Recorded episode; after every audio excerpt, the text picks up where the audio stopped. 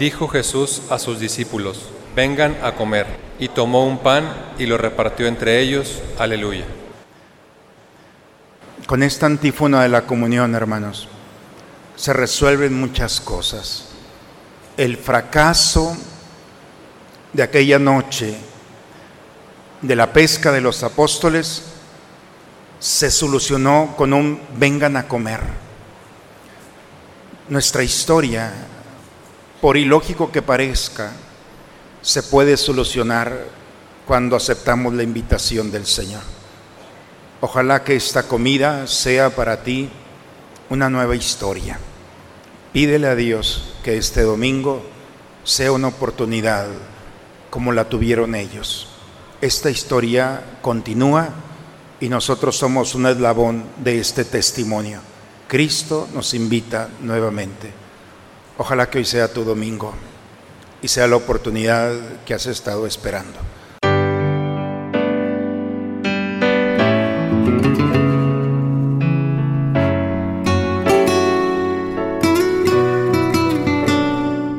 Bienvenidos a la Santa Misa. Jesús, al igual que con los discípulos, siempre está con nosotros. Nos acompaña, nos aconseja. Tomemos el ejemplo de los discípulos que con humildad obedecen al Maestro. Aleluya, gloria, aleluya. Aleluya, gloria, aleluya. Aleluya, gloria, aleluya. Aleluya, gloria, aleluya. Aleluya, gloria, aleluya.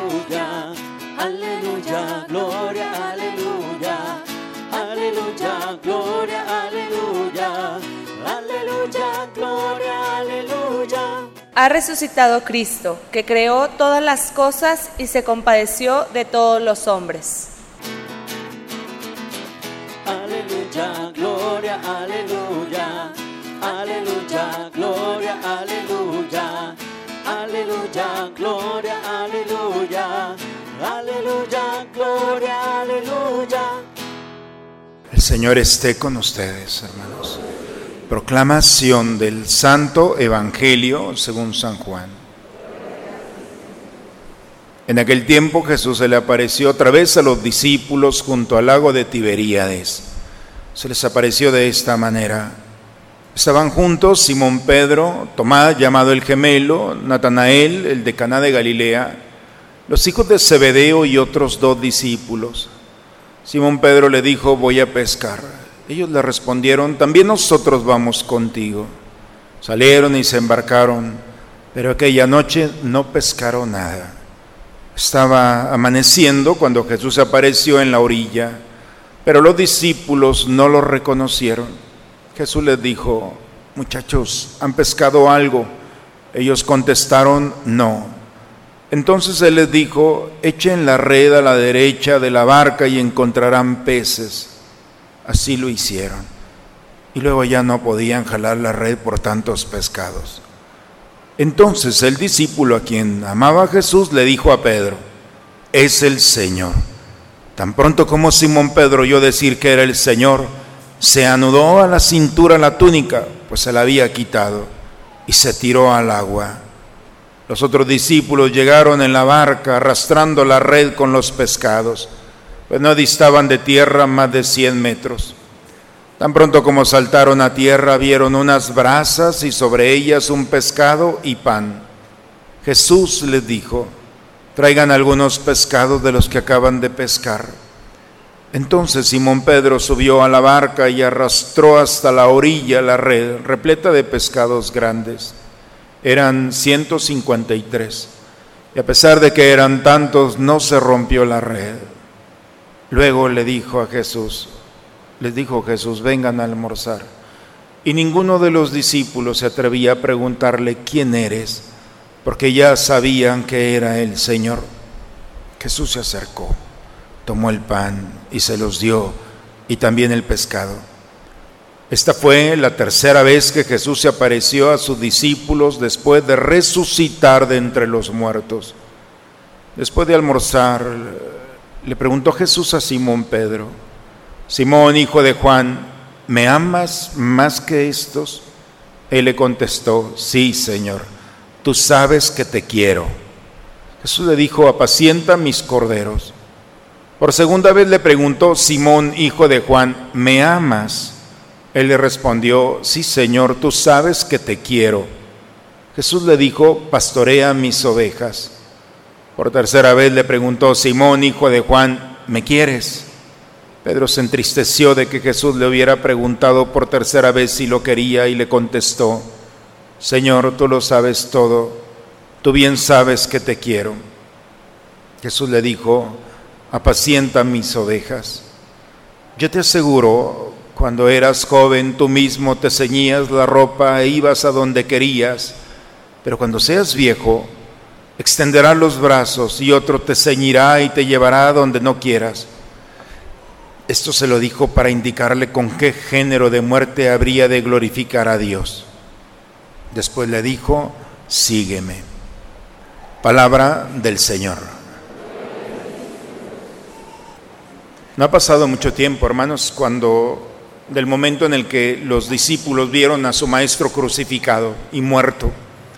Fueron testigos de que fue sepultado, pero también han escuchado y han sido testigos de que la piedra se movió, de que no está el cuerpo, de que algunas mujeres han dicho que se les apareció. Ellos mismos han tenido un contacto, pero, pero todavía no, no llega esta experiencia a tocar la fibra más sensible. Dice el texto el día de hoy del Evangelio que se fueron a pescar. Ya Jesús los había sacado de este contexto, Jesús los había hecho pescadores de hombres. Sin embargo, ante estos acontecimientos, ante el fracaso, ante la tristeza, ante el miedo de las autoridades, ellos regresan, quieren regresar más bien al contexto anterior, como si nada hubiera pasado. Pedro le dicen, vamos a pescar como si fuera cualquier día. Y en esa noche no pescaron nada, fue un fracaso. Por la mañana se aparece un desconocido y es la única vez que Jesús se dirige a sus apóstoles ya resucitado, muchachos. Les había dicho de muchas otras maneras, pero nunca les había dicho así, muchachos. ¿Han pescado algo? Nada. Lancen las redes a la derecha. Generalmente las redes se lanzaban a la izquierda láncenlas a la derecha. Lo mismo pero diferente. Cambien un poco las cosas. Las lanzan a la derecha y resulta que no pueden con la barca. 153, la red es a punto de romperse y cuando, cuando Juan le dice a Pedro, es el Señor. Sé que Pedro se baja inmediatamente y ya el Señor los estaba preparando con unas brasas, un pescado y pan vénganse a almorzar. La cosa más ordinaria. De los pescados que han traído, tráiganse algunos. Sé que Pedro fue, arrastró la red y se acerca. ¿Qué es lo que estaba haciendo Jesús? Estaba haciendo una restauración de un proceso, podemos llamarlo así, de amistad profunda en grupo. ¿Qué tenemos que hacer nosotros los cristianos cuando por alguna razón alguien se nos ha ido de nuestro lado o se ha fracturado una relación, un grupo de amigos? Es lo que está pasando. Sus amigos están fracturados de él. Primero tiene la iniciativa. Él se hace y va al encuentro de ellos. Segundo, hace lo mismo, pero diferente pone un poco de creatividad. En vez de lanzarlas a la izquierda, láncelas a la derecha. Parece que no pasa nada, no violenta ese momento. Los invita a un banquete, vénganse a almorzar. Lo que un almuerzo puede hacer. Después de estar viviendo la experiencia del fracaso, de que no han pescado nada, vénganse conmigo a almorzar. Y después los hace participar, bueno, tráiganse algo también, tráiganse de los peces que traen. Ellos no se han dado cuenta, pero en ese momento se reconoce, Él es el Señor, Él es nuestro amigo. Parece que no sucedió nada en este primer momento, pero las relaciones de amistad se restauraron. No sé si ustedes han tratado de ver este ejercicio. Es un ejercicio que Jesús nos da para recuperar los amigos que se nos han ido de nuestro lado. Si, alguno puede aplicar, ahí tiene, funciona porque al Señor le funciona. Pero, pero hay realidades más profundas. Y por eso el segundo momento del Evangelio, Jesús no se queda en el grupo. Pedro, ven. ¿Me amas? ¿Me amas más que estos? Te quiero. No, Pedro le pregunta por segunda vez, que si me amas, y Pedro dice, te quiero, el te quiero está aquí. El amor es otra cosa. ¿Me, me amas, Pedro? Le dice por segunda vez, te quiero. No, Pedro, bueno, por tercera vez, ¿me quieres? Y es donde Pedro se entera y dice, ¿qué está pasando? Porque Jesús le pregunta en tres ocasiones que si lo ama. Porque en tres ocasiones Pedro lo traicionó. Vean cómo Jesús lleva a Pedro al momento de la traición, al momento más doloroso de su vida. Cuando él le había dicho a Jesús, yo voy a estar contigo, pase lo que pase, Pedro, antes de que cante el gallo, me vas a traicionar tres ocasiones. Y por eso Jesús lo lleva. ¿Cuántas veces me has traicionado? Tres, bien. Y lo lleva a ese momento. En ese momento, Pedro, me amas. Ya me fallaste, pero esta es una nueva oportunidad. Me amas. Es tan fácil en ese momento de dolor poderle decir a Jesús, sí, te amo. Por eso le dice, tú lo sabes todo. Tú sabes que te quiero, quisiera amarte, pero soy imperfecto. No puedo hacerlo. Sin tu ayuda no puedo hacerlo. Hay historias, hermanos, hay momentos en nuestra vida que quisiéramos borrar porque nos hemos equivocado, porque hemos traicionado a Dios, porque nos hemos traicionado a nosotros mismos o a aquellos que confiaron en nosotros. Y queremos borrar esos momentos. Y Jesús nos dice el texto el día de hoy, no, tienes que ir a ese momento. Y a Pedro lo lleva, lo toma y lo lleva a aquel momento. Y en ese momento de traición le vuelve a preguntar, ¿me amas? El ejercicio espiritual que el Señor nos ofrece es maravilloso. ¿Quieres sanar el pasado? Ve, no le tengas miedo. Y en ese escenario en el que te equivocaste, en el que fracturaste tu vida, en el que tomaste una mala decisión, ese momento entra y escucha la pregunta de Jesús, ¿me amas? Y si tú te atreves a decirle al Señor, Señor, me duele lo que hice, pero en este momento te amo. La gracia, la misericordia de Dios sana nuestro pasado. Es una manera extraordinaria. Por eso Pedro en ese momento se sana de su traición. Su historia, que había sido tan dolorosa para él, quedó sanada con ese te quiero. Por eso Pedro es el mismo pero diferente la primera lectura el día de Hechos de los Apóstoles, es el mismo Pedro que lo traicionó, que tuvo miedo, que lo abandonó. Ese Pedro que no se merecía hablar de Dios, ahora resulta que se está enfrentando a los mismos, dice la primera lectura. Los mismos que condenaron a Jesús son los mismos que tiene delante. Y cuando días anteriores tuvo miedo, ahora le dice, ustedes mataron al Señor. Ustedes son los responsables. ¿De dónde le nace el valor? Pero ¿saben qué? Nuestro Dios, nuestro Padre lo resucitó, no se quedó, está vivo, murió y resucitó. Y dice él, yo soy testigo de esto. Y su testimonio no es por lo que él vio, porque comió con él. Su testimonio es porque tocó su vida porque lo perdonó de raíz, porque él no hubiera encontrado un medicamento para recuperar la herida de la traición si no hubiera sido por un amor más grande. Y cuando tiene la experiencia del resucitado, queda sanado. su herida como los clavos que dejaron las huellas en el cuerpo de Jesús.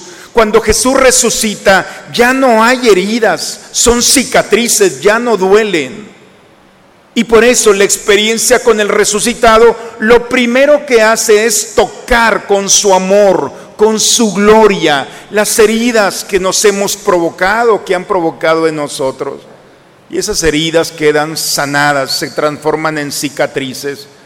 La experiencia más maravillosa del resucitado son hombres libres, sanos, restaurados.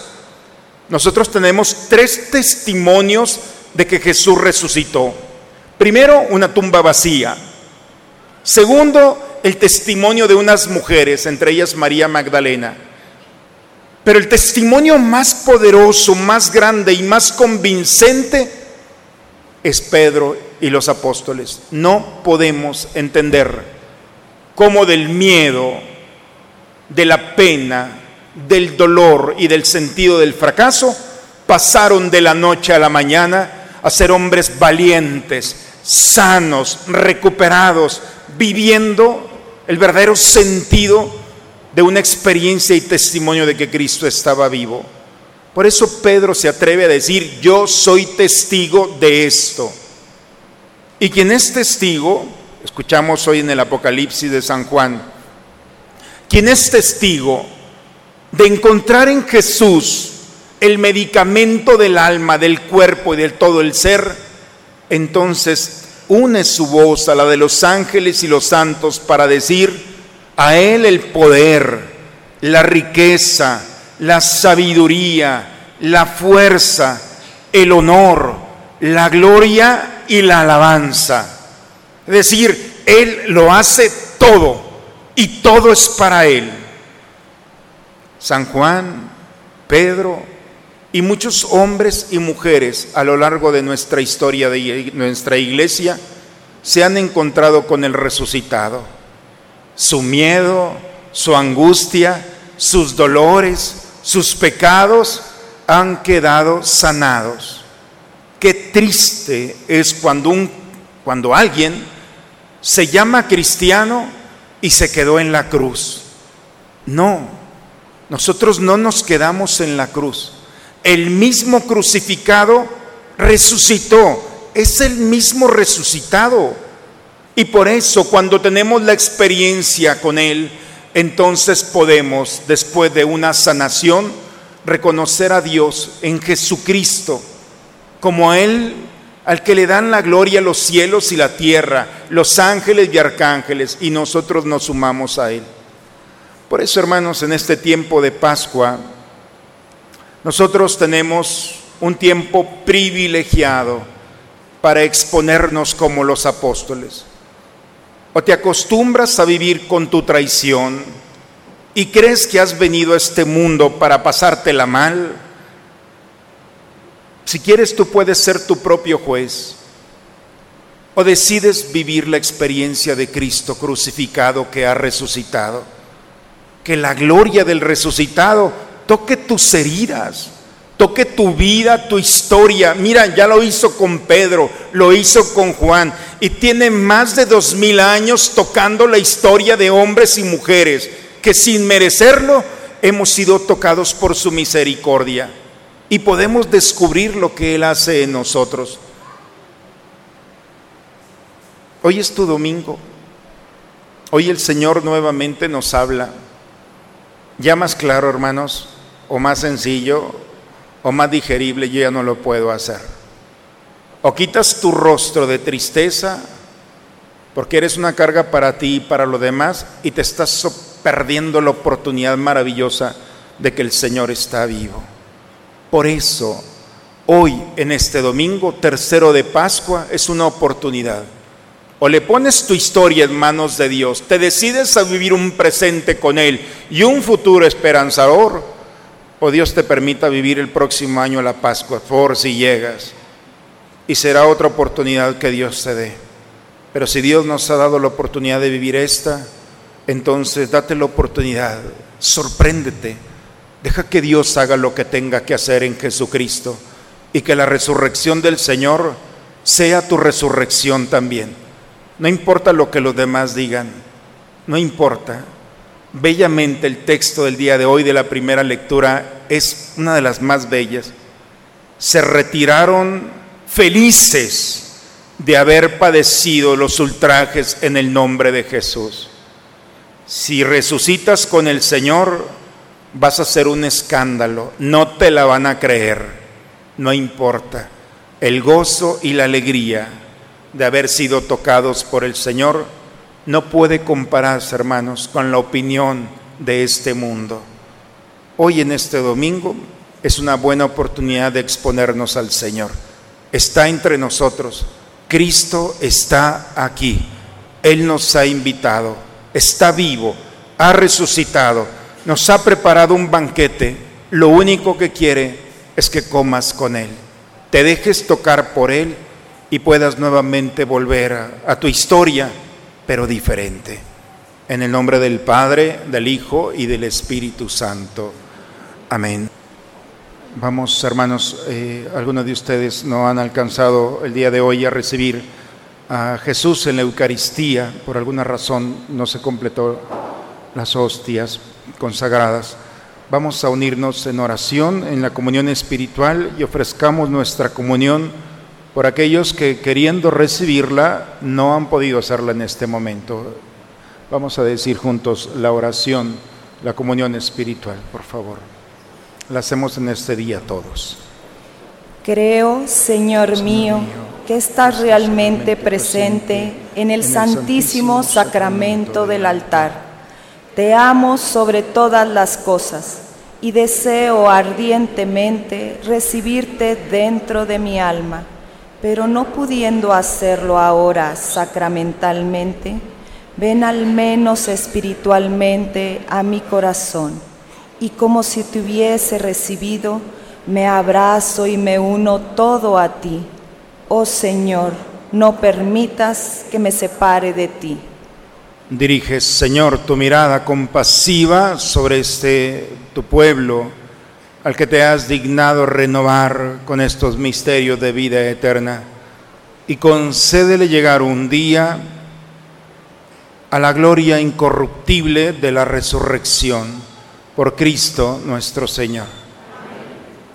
Por alguna razón algunos no pudieron recibir la comunión el día de hoy y queda un sentimiento porque querían hacerlo pero no pueden hacerlo. Hoy ustedes van a vivir la gracia de recibirla espiritualmente. Quienes recibimos la comunión, se las compartimos, para que veas lo que se siente cuando hay personas que quieren recibirla y no pueden hacerla. Por eso cada vez que la recibimos tenemos que ofrecerla por aquellos que quizá muchos no están entre nosotros, pero esa gracia la necesitan. Dios a veces nos permite vivir ciertos momentos como estos para entender y ser más sensibles y poder vivir más plenamente estos momentos de fe. Muy bien, pues toda esta semana tendremos a estos niños y a nuestra Madre Santísima vestida de Fátima. Su gracia en nosotros es la paz. Por eso la oración tan bonita que estos niños nos enseñaron es, Dios, yo creo, te adoro, espero y te amo te pido perdón por los que no creen, no te adoran, no esperan y no te aman. Esa oración tan pequeña dispone el alma para la paz y para encontrarnos con nuestra Madre Santísima. Ojalá que la tengamos presente siempre, especialmente en los momentos donde la paz ha sido afectada por alguna realidad. Bien, hermanos, vamos a recibir la bendición. Vamos a ponernos de pie. El Señor esté con ustedes la bendición de Dios Todopoderoso, Padre, Hijo y Espíritu Santo, descienda sobre ustedes, sobre sus familias y permanezca siempre. Hermanos, los que gusten las reliquias, lo que se hace es, se pone la mano y se signa, es decir, pidiendo la intercesión de estos santos. Ya son santos, Papa Francisco los canonizó, entonces estos niños, especialmente pedir por la inocencia, la pureza y la responsabilidad que tenemos de cuidar a nuestros niños y niñas. Quienes deseen hacerlo pueden acercarse después de la celebración. Muy bonito domingo. Vayamos en paz, hermanos, a dar testimonio de un Dios que ha salido a nuestro encuentro, nos ha alimentado, nos ha sanado. No nos falta nada. Estamos preparados para seguir caminando. Vayamos en paz. La misa ha terminado.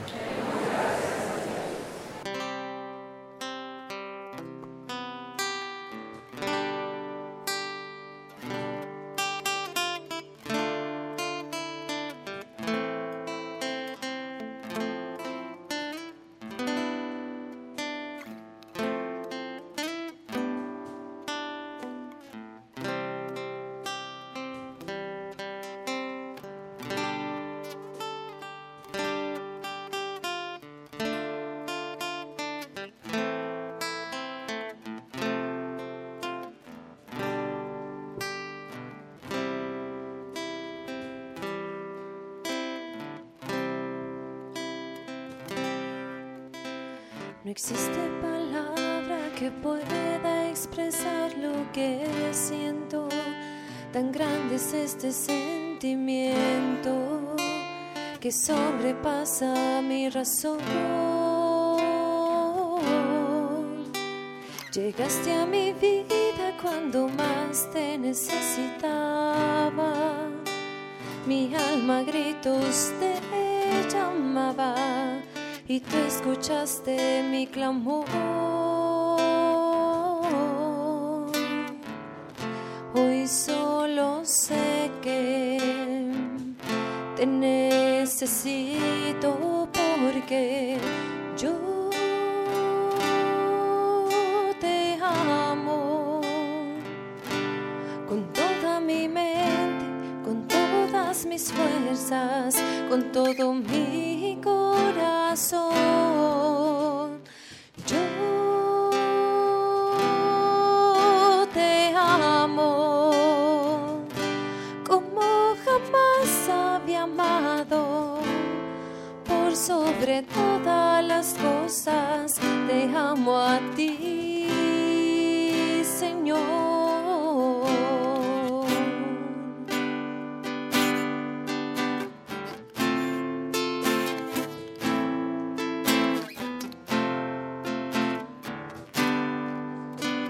Por ti descubrí la grandeza de amar sin medida.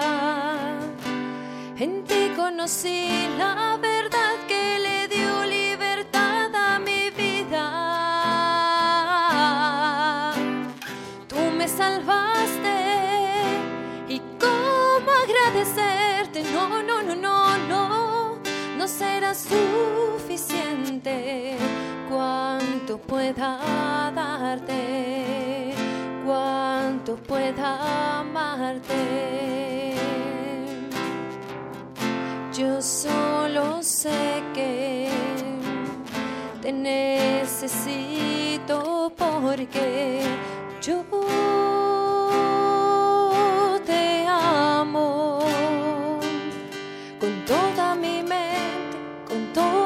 mis fuerzas, con todo mi corazón.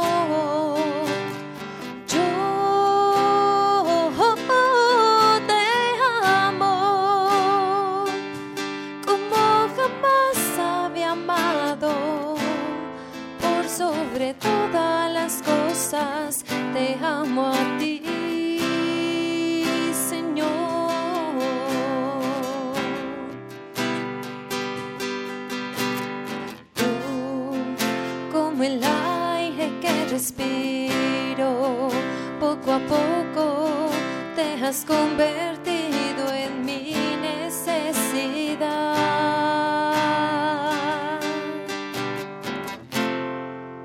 Que no dejaría por tener un día, un segundo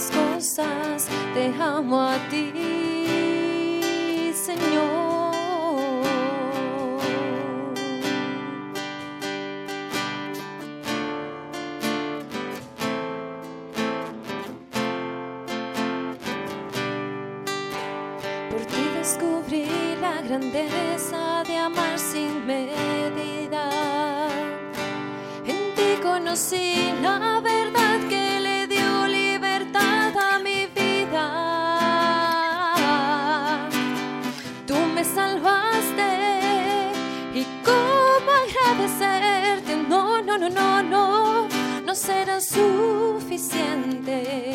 Cuanto pueda darte, cuanto pueda amarte. Yo solo sé que te necesito porque